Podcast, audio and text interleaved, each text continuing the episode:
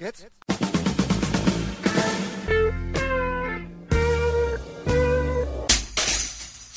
Herzlich willkommen in der Kulturviertelstunde von www.kulturwoche.at und einem Interview mit Christian Jarvi, dem Dirigenten vom Tonkünstlerorchester Niederösterreich, der anlässlich des 70. Geburtstags von Steve Reich dessen Werk Desert Music in Österreich erstmals zur Aufführung bringen, und zwar im großen Saal vom Festspielhaus St. Pölten. Dies aber war nicht der einzige Grund, ein Interview mit Christian Jarvi zu führen, denn schließlich veröffentlichte das Tonkünstlerorchester Niederösterreich soeben auch die audiophile hybride SHCD-Zeitstimmung des Komponisten H.K. Gruber, der sich dabei auch als Chansonnier von H.C. Artmann-Texten betätigt. Biografische Eckdaten zu Christian Järvi und dem Tonkünstlerorchester Niederösterreich finden Sie übrigens auf der Webseite www.tonkünstler.at. Weitergehende Infos zu Steve Reichs Desert Music finden Sie unter www.festspielhaus.at aber auch in der Terminvorschau von kulturwoche.at. Und nun zum Interview. Gute Unterhaltung wünscht Manfred Horak.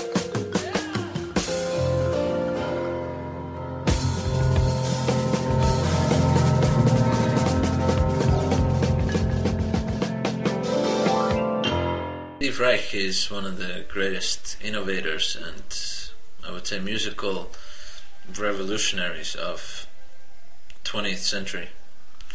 Uh, starting in the 60s with uh, his uh, tape looping and all of the basically the one who took the minim- minimalist movement after Terry Riley uh, to a different level completely and actually established such a thing as a minimalist uh, school um, along with uh, Philip Glass and later on John Adams. So he he's really the the one who I see as the as the main uh, developer of uh, and caretaker of this uh, genre, and uh, he's just uh, extremely fascinating and great musician to me. He's uh, not only the connector between jazz and classical, but he is also the connector of uh, uh,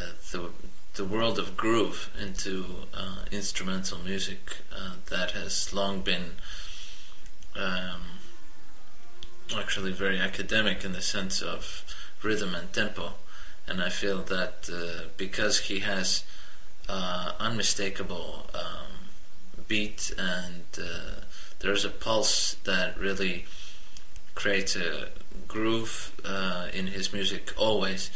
Um, I feel it is much more oriented uh, toward the uh, kind of more natural human understanding of what music is. It's direct. Uh, it's not uh, a very uh, although there's lots of intellect behind this. This is not intellectual music. Um, I find that uh, it is actually one of the hardest things to do because he's a master composer and uh, he organizes things uh, with the same craft that uh, you know Stravinsky or uh, Haydn did, but uh, at the same time he Uh, conveys a different message, and this isn't uh, a message of uh, interesting intellectual philosophy, but this is something uh, in addition to a, maybe a hidden intellectual philosophy. The music is very, very open and understandable to the public.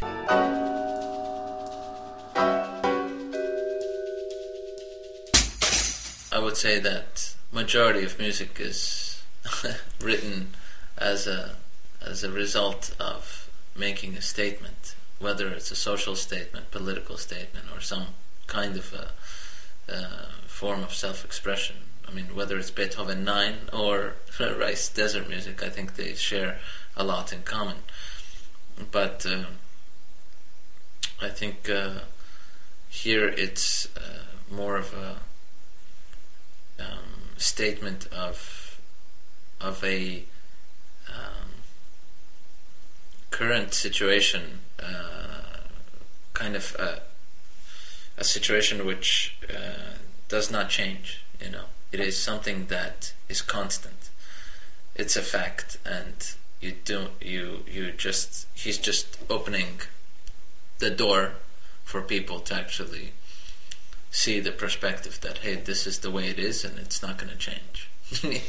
and and I think, um, I mean, you can of course go into the words and the text of the music, but uh, for me, uh, the music itself says it all, and uh, that's why, of course, desert music is uh, appropriately named because it is bleak. It is uh, there. There are some interesting things, of course, but but generally it is a constant. It is a desert.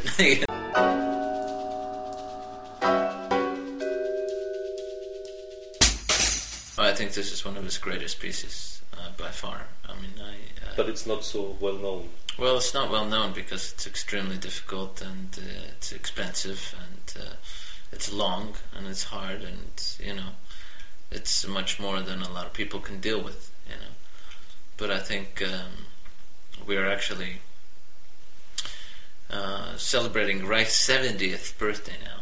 70 uh, is a very uh, big milestone in anybody's life, and certainly for a composer of this stature, I thought it would be very uh, fitting and uh, appropriate to uh, show the people in Austria actually a piece that is so rarely performed anywhere. And uh, for me, it's uh, just a great pleasure to bring such a work of such high esteem to um, to to this country. I think it hasn't been performed here before, mm-hmm. so it's it's a premiere of sorts. But at the same time, it's a it's a classic. you know? But uh, do you think uh, must be the, the audience prepared of the performance for desert music? Sure. I mean, if you if you're, of course, you can come into the hall and just listen to the music, and and uh, that's that's completely fine. But I think uh, if if uh, you're a fan of Steve Reich, then you'll love it a lot. If you're not uh, a fan of minimalist music, then you may have your doubts, but at the same time, you will have a unique experience no matter what. and uh, also on this program, we have uh, Adam's uh, Chairman dances, which is it's it's also minimalistic, but it's uh, already out of the normal trend. It's, he's moving beyond minimalism, and uh, actually breaks the constant rhythmic flow quite a few times in his piece and uh, this is actually a, kind of a almost you could say uh, a suite uh, from Nixon in China, but I don't really want to say that because this piece was actually it uses elements of uh, Nixon in China, but doesn't really reflect the opera in any in any sense. Um, and Chairman dances is for Chairman Mao, you know. and uh, and so the whole uh, thing is a foxtrot about Chairman Mao dancing with uh, her uh, his uh, wife, you know. and, uh, anyway, the second piece is by Cerha, and that's a very interesting piece as well, completely different in style. And it's a very varied concert, actually, ending with the amplified ensemble, actually amplified orchestra in the second half with uh, uh, desert music. So I'm very excited and um, looking forward. Uh,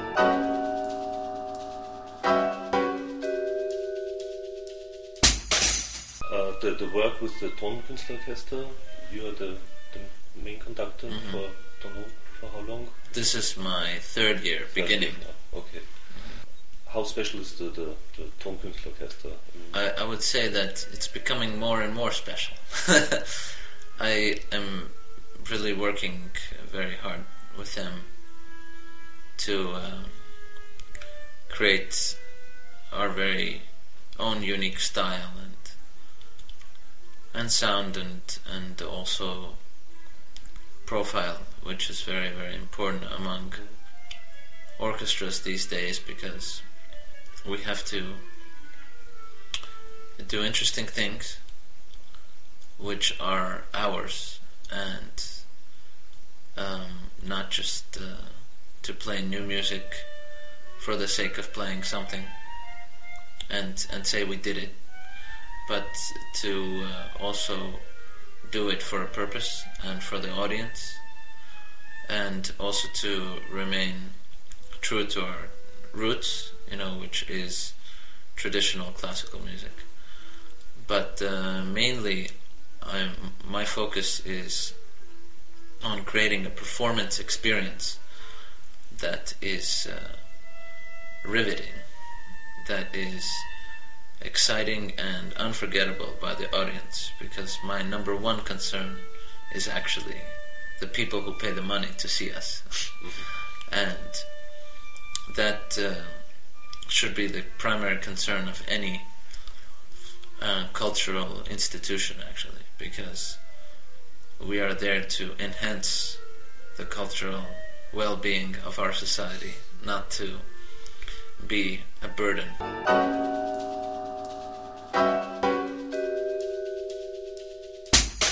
You know, uh, it is all actually a choice of repertoire, which you you have to. It's it's it's it's like a chef in a kitchen who uses the same ingredients but uses them in different ways and therefore gets different results. and I mean, at first, of course, it's very interesting to use a cookbook to become a chef and know how to do this, but then you start experimenting in your own ways. And I feel that the combination of repertoire is kind of, are kind of the ingredients that make our profile very unique and also st- will start making our sound more and more ours.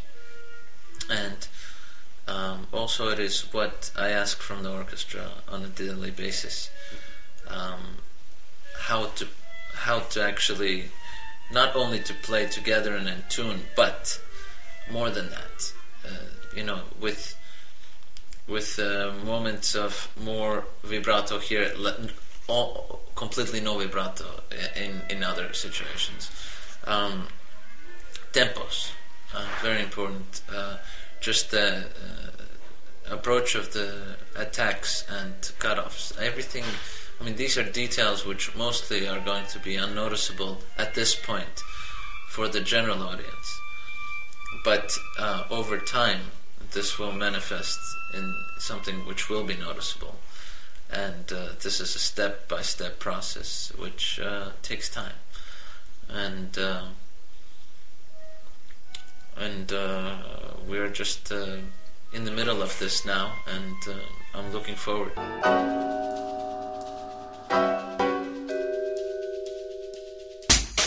What is the prime role as conductor? Well, the conductor is uh, many things. Uh, it's motivator and uh, primarily I am a very strong believer in the fact that conductor is not a uh, Kapellmeister who beats time in front of the orchestra. Conductor is uh, actually a musician who plays the orchestra as an instrumentalist would play an instrument and that is actually uh, what I would like to achieve with any orchestra that I conduct, uh, especially ones which I'm more closely associated to, such as Tonkünstler. Um, so I have the flexibility to actually uh, do things which are not necessarily safe and don't necessarily subscribe to uh, the traditional points of view. Even though I'm a very firm believer in tradition, I don't accept tradition as an excuse for safety or uh, lack of innovation or inflexibility. So I think that uh, there's uh, many things a conductor can be and uh, I think that I prefer to be somebody who makes uh, change and uh, puts a stamp and his own face, that means my face, on the orchestra that I'm working with.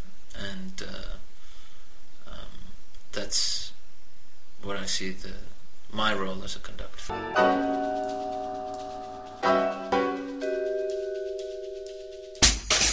Somit sind wir wieder am Ende der Kulturviertelstunde angelangt. Danke fürs Zuhören und danke fürs Dranbleiben. Bis zum nächsten Mal.